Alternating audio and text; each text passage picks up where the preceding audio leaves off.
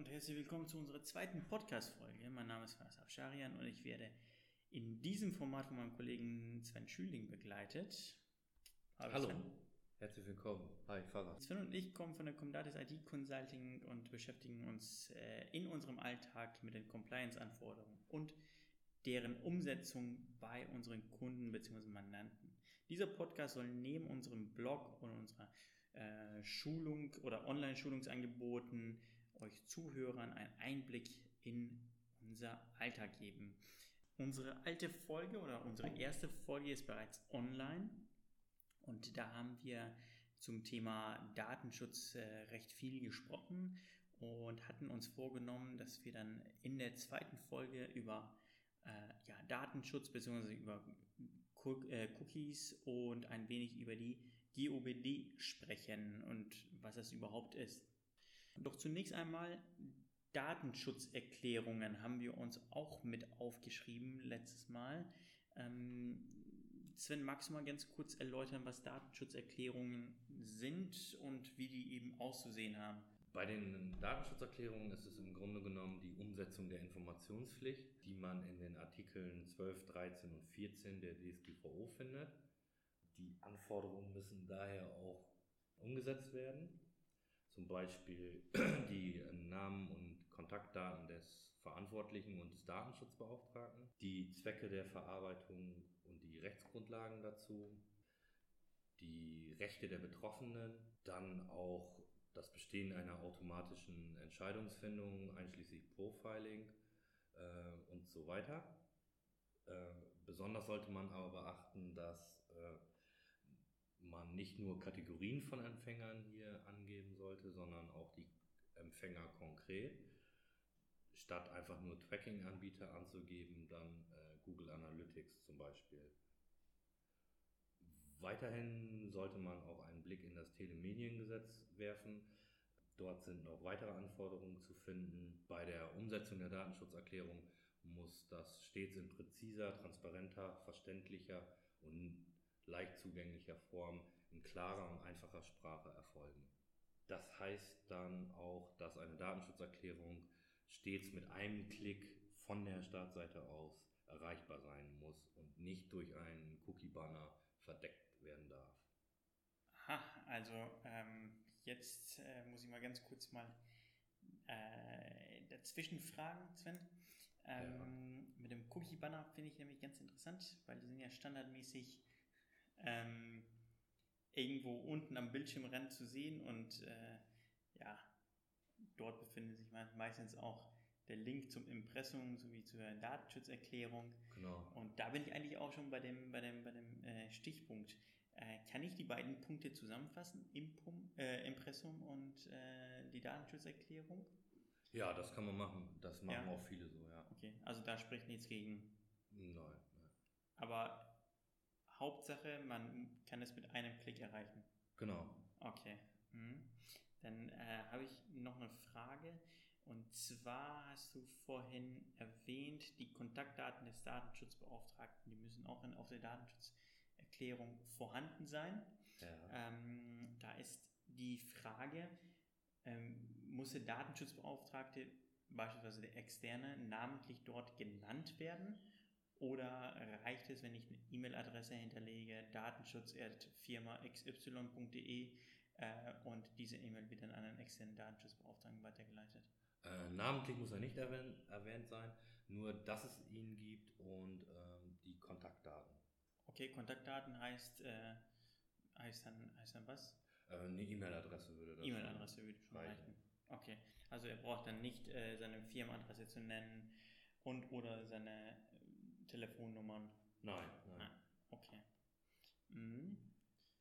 Fand ich noch ganz interessant, äh, dass du gesagt hast, dass alle Empfänger von, äh, von, den, von den besonderen äh, Kategorien namentlich benannt werden müssen, wie zum Beispiel Google Analytics oder Pivik oder wie die auch immer heißen mögen.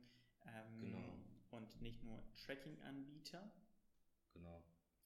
Ähm, was, was mich immer ein wenig verwundert, das ist auf der Datenschutzerklärung-Seite, dass da beispielsweise eingebunden wird, äh, YouTube. Und dann gucke ich mir das Ganze mal an, gucke mir die ganze Webseite an und finde überhaupt keine Videos auf, auf der Webseite, die eingebunden sind. Kann ich rein theoretisch als Betreiber einer Webseite mir äh, eine vorgefertigte Datenschutzerklärung irgendwo dann rauskopieren, so mit allem, was passieren kann und das dann bei mir auf der Webseite einbinden? Ja, das sieht man immer wieder, dass ähm, Tools ange, angegeben werden, die gar nicht im Einsatz sind. Das ist scheinbar so, dass viele Verantwortliche sich einfach Datenschutzerklärungen kopieren. Das ist aber aufgrund der, des Transparenzgebot, was wir gerade angesprochen haben, eigentlich ein No-Go. Äh, die äh, Betroffenen können somit gar nicht transparent, transparent informiert werden, wenn Tools angegeben sind, die nicht im Einsatz sind.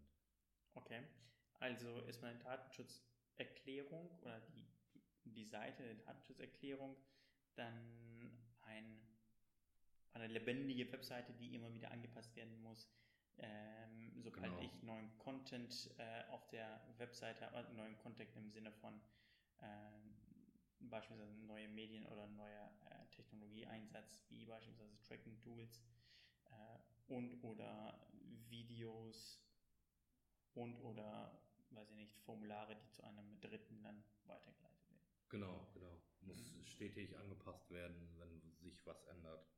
Okay.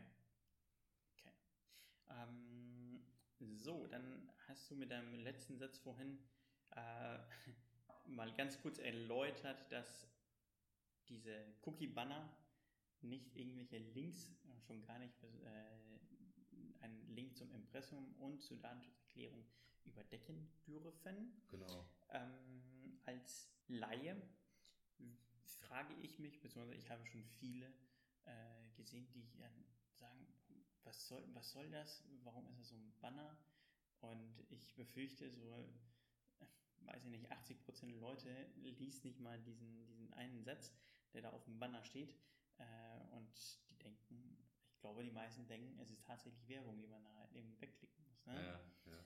Ähm, was hat es damit eigentlich auf sich? Ja, bei den Cookie-Bannern sollte man klar unterscheiden zwischen Hinweisbannern, so nenne ich sie immer, und wirklichen Bannern, die eine rechtskonforme äh, Einwilligung einholen. Bei den äh, Hinweisbannern, die einfach nur über die Verarbeitung durch Cookies informieren, kann logischerweise keine, keine rechtskonforme Einwilligung eingeholt werden. Es gibt aber auch äh, Anbieter, die das ähm, ganz gut lösen, dadurch eine, eine gute Einwilligung einholen, ähm, was im Hinblick auf Tracking auch so ein Muss ist. Mhm. Bevor wir weitermachen, sollten wir vielleicht ganz kurz erklären, was überhaupt Cookies sind. Cookies sind äh, ja kleine Daten bzw. Dateien, die von einer Webseite, die man besucht, auf einem Rechner gespeichert werden. Meistens sind das so äh, kleine Dateien, die dann ja recht komplexe Namen haben, zusammengesetzt aus ja, Zahlen, genau. äh, Buchstaben, äh, also eigentlich nicht lesbar sind. Cookies beinhalten eine Vielzahl von Informationen, die den Besucher einer Webseite identifizieren, wie beispielsweise Name, Adresse, E-Mail-Adresse oder Telefonnummer. Das sieht man auch ganz häufig in Kontaktformularen, wenn man einen Vornamen eingibt, dass dann die restlichen Daten dann automatisch befüllt werden. Ähm, aber man sieht es auch eigentlich in jedem Webshop, wenn man dort eine, einen Artikel in den Warenkorb legt und dann einfach weiter surft und dass die Artikel dann da in einem Warenkorb bleiben, genau. äh, funktioniert eben halt durch diese Cookies und dann genau. wissen halt diese Cookies auch recht viel von dem Benutzer, äh, ja. äh, recht viel personenbezogene Daten, je nachdem, welche Daten dann auch eben eingegeben werden, können also natürlich auch äh, ja, besonders sensible personenbezogene Daten sein. Ne? Genau. Ähm, genau. Und ja, das ist das, äh, was man eigentlich zu den Cookies sagen kann. Genau. Ähm, Kurz noch zur Ergänzung, die Cookies, die du zum Beispiel als äh, Beispiel genommen hast, äh, mit dem Warenkorb. Das sind technisch notwendige Cookies, die man auf die Rechtsgrundlage des berechtigten Interesses, also keiner Einwilligung, einholen oder, oder, oder verarbeiten kann.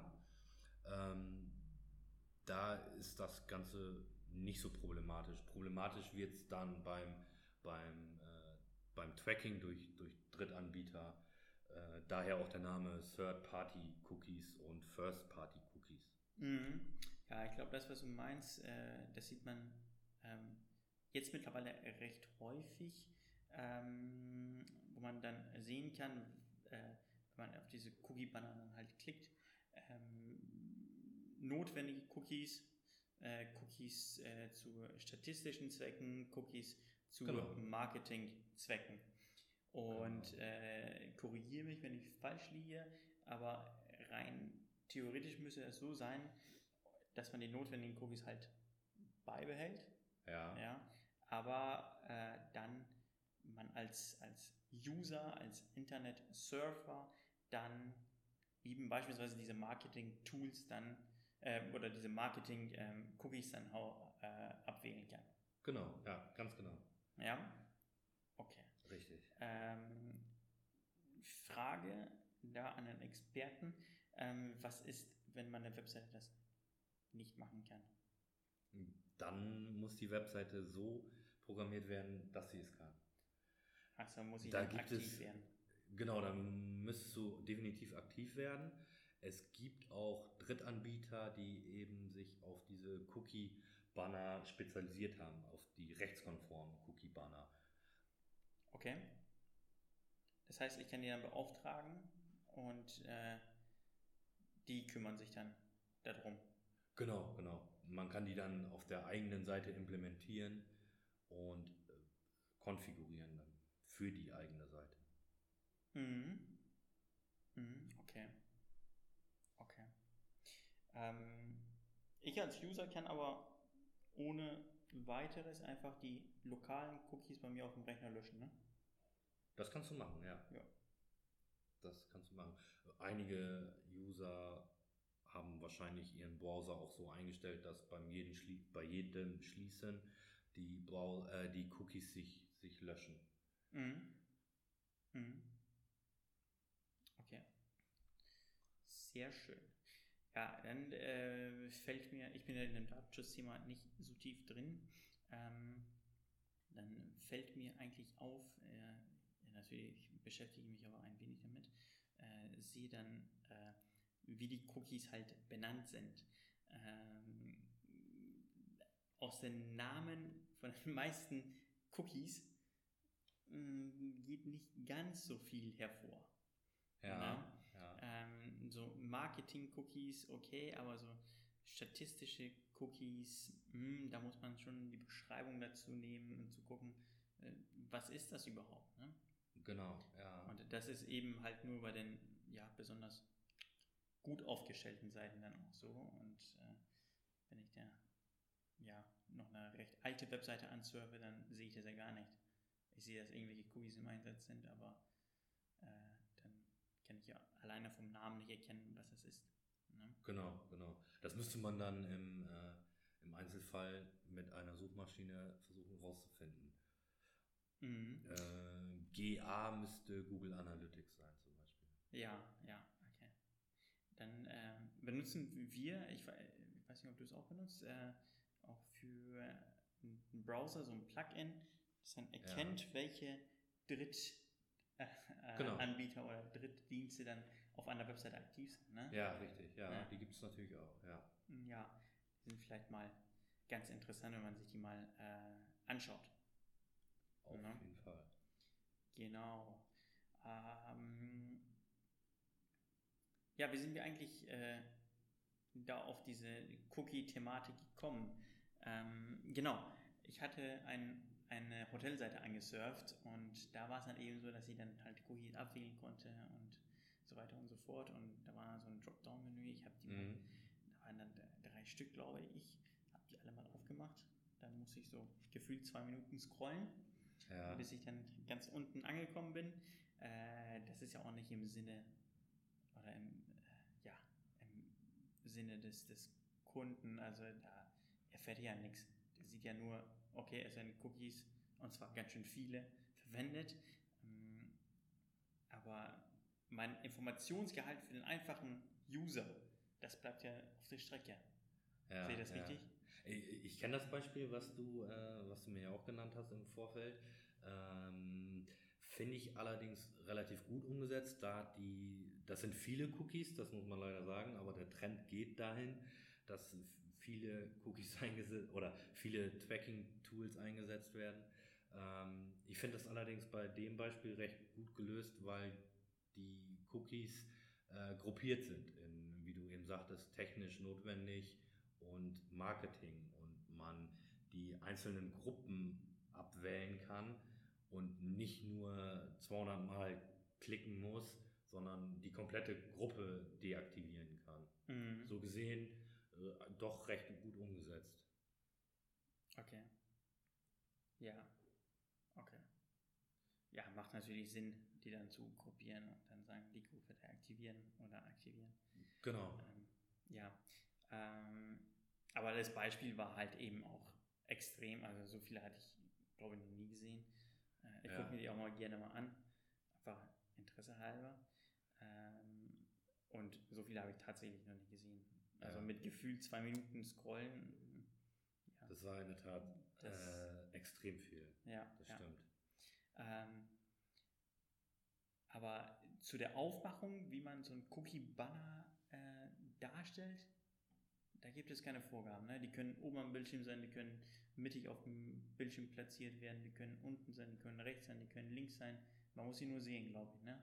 Genau, genau. Äh, In welcher Position auf dem Bildschirm sich der Banner befindet, ist letztlich nicht ausschlaggebend, nur ausschlaggebend, dass er gesehen werden kann, dass er nicht übersehen werden kann und dass er eben rechtskonform ist.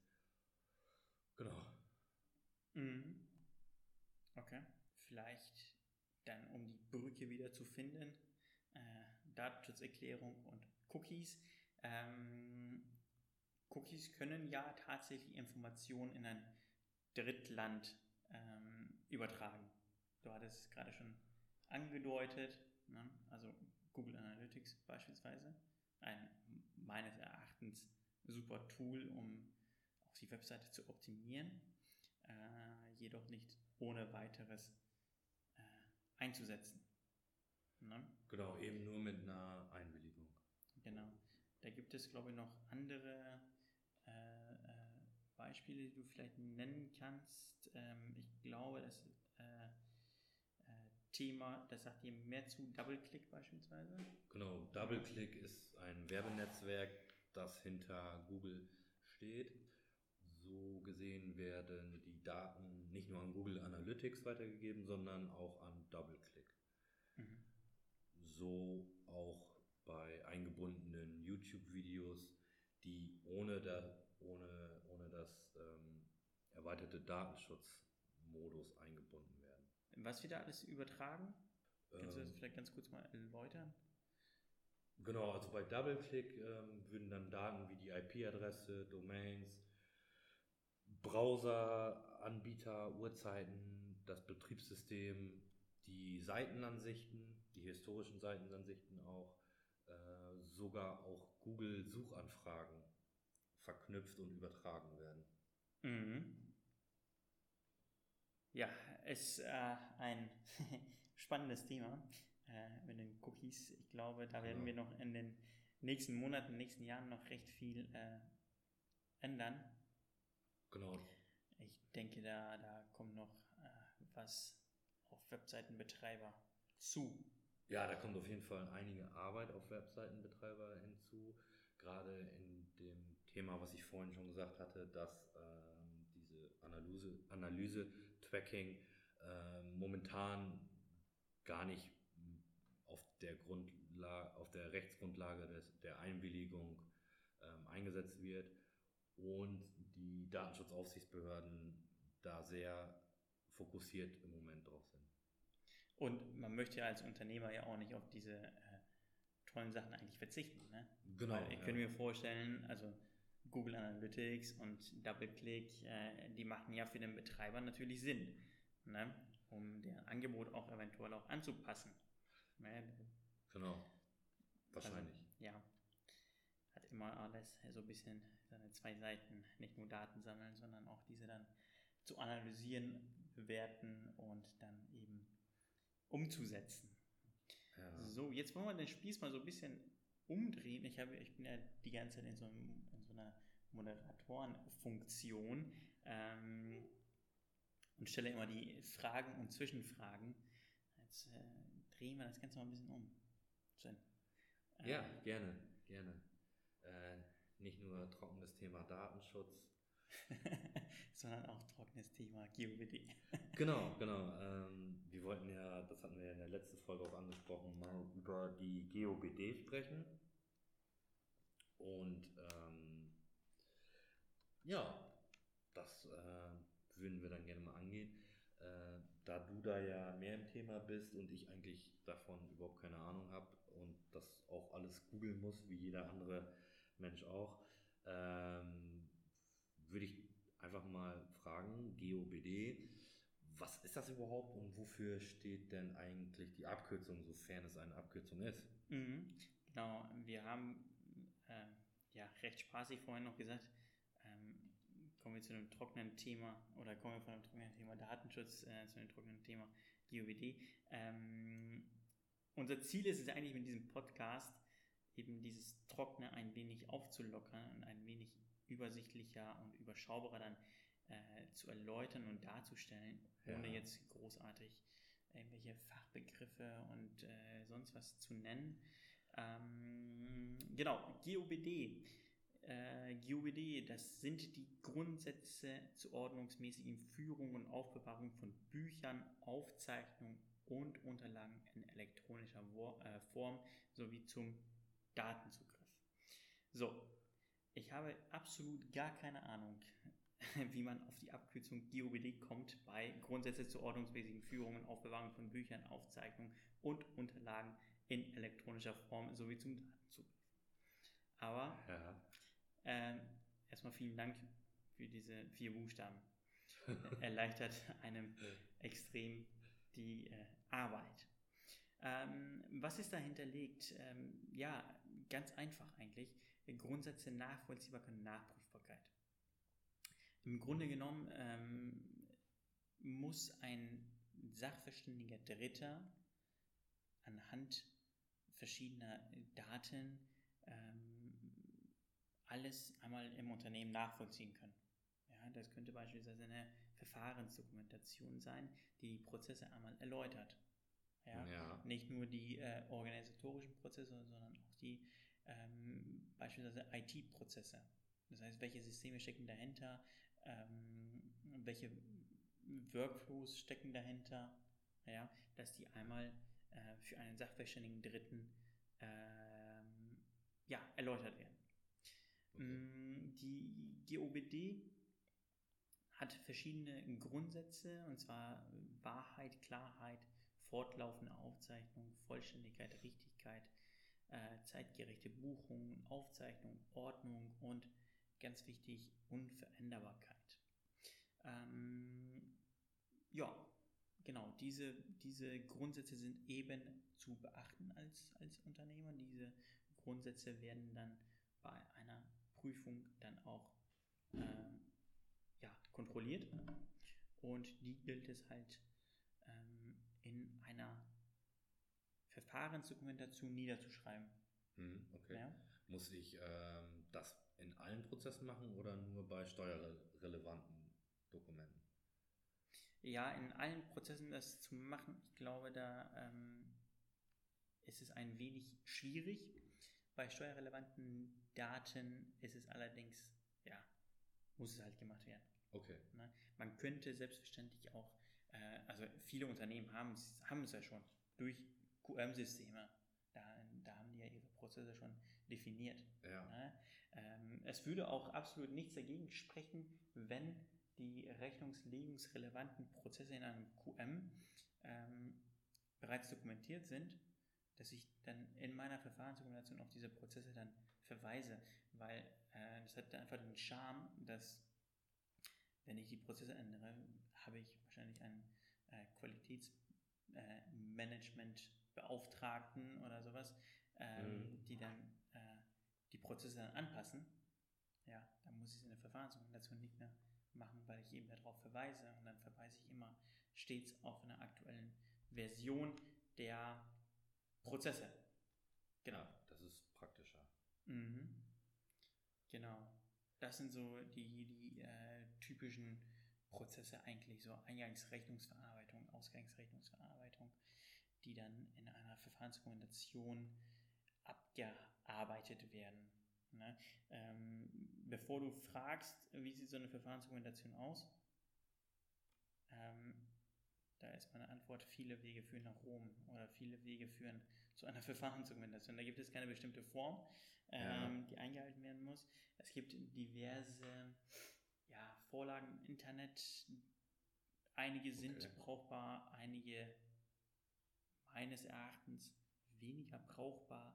Man muss immer in, äh, diesen Einsatzzweck oder Einsatzbereich sehen. Ah, okay. Wo das Ganze dann. Ja, ja interessantes Thema, die Verfahrensdokumentation. Vielleicht können wir da in, der, in den nächsten Folgen auch mal näher darauf eingehen, mhm. dass wir äh, das auch mal kurz erläutern, besprechen, was darunter alles zu. Also zu Inhalte meinst du jetzt? Zum Beispiel. Ja, ja, ja das, das können wir, das äh, können wir gerne so machen. Äh, vor ein paar Jahren habe ich mal mitbekommen, dass ganz viele Unternehmer, auch Kleinunternehmer, äh, Einzelhändler sozusagen, äh, eine neue Kasse brauchten, ein neues Kassensystem. Ähm, da war immer der Verweis auf steuerlichen Hintergrund, steuerliche Gründe. Ähm, hat das auch mit der GOBD zu tun? Äh, jein. Ähm, also die GOBD kam ja, 31.12.2014 raus. Äh, diese Kassenverordnung, nenne ich es mal, äh, kam meines Erachtens äh, am 01.01.2017 raus. Oder genau. wurde dann halt äh, genau. quasi Gesetz dann quasi implementiert. Ähm, und die Kassen, die müssen halt auch eben die, die äh, Grundsätze erfüllen, also Nachprüfbarkeit, ähm, so, fortlaufende ja. Aufzeichnung, Vollständigkeit, Richtigkeit, zeitgerechte Buchung, Aufzeichnung.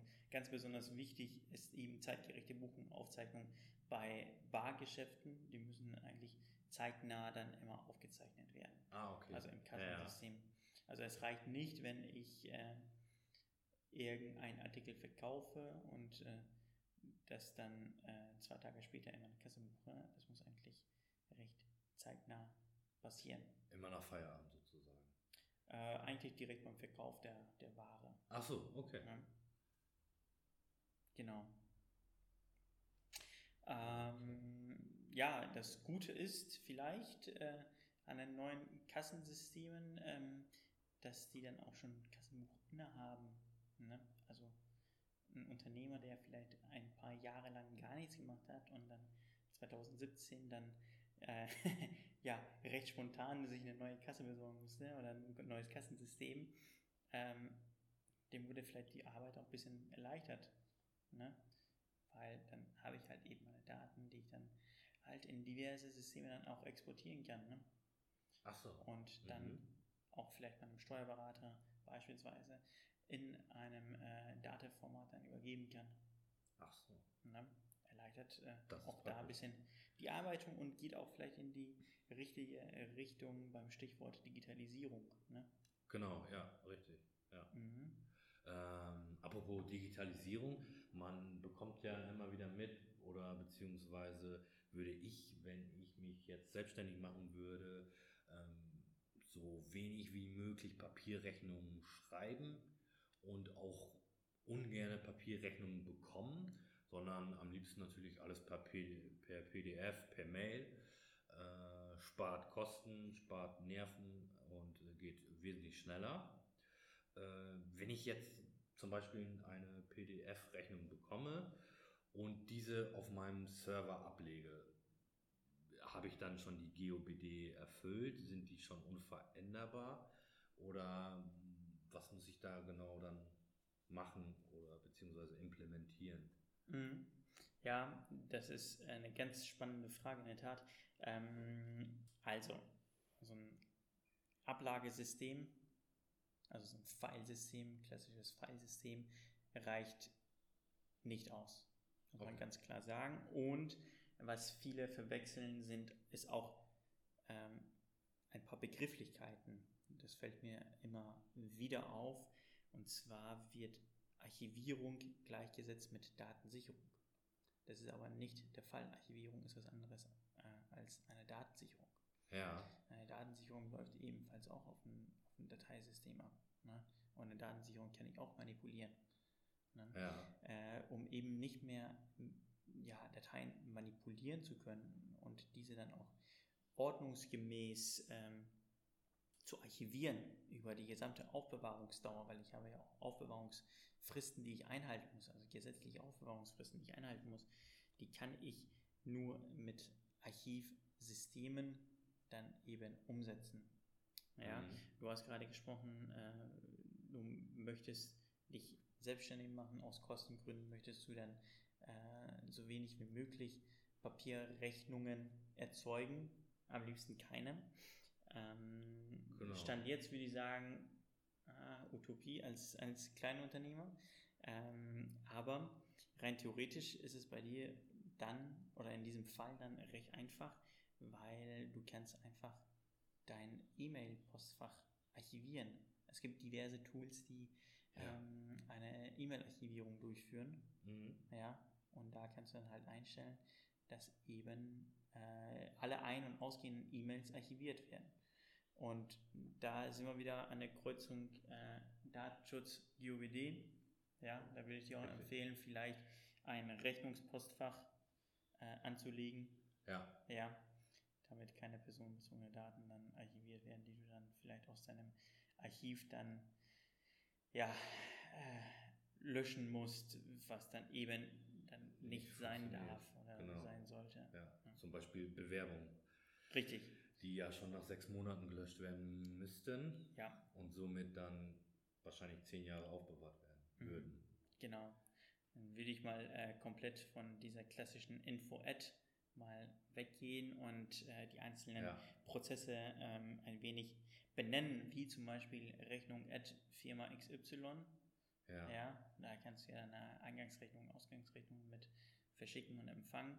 Dann äh, könnte man Bewerbung Ad machen ne? ja. oder Jobs Ad oder wie auch immer.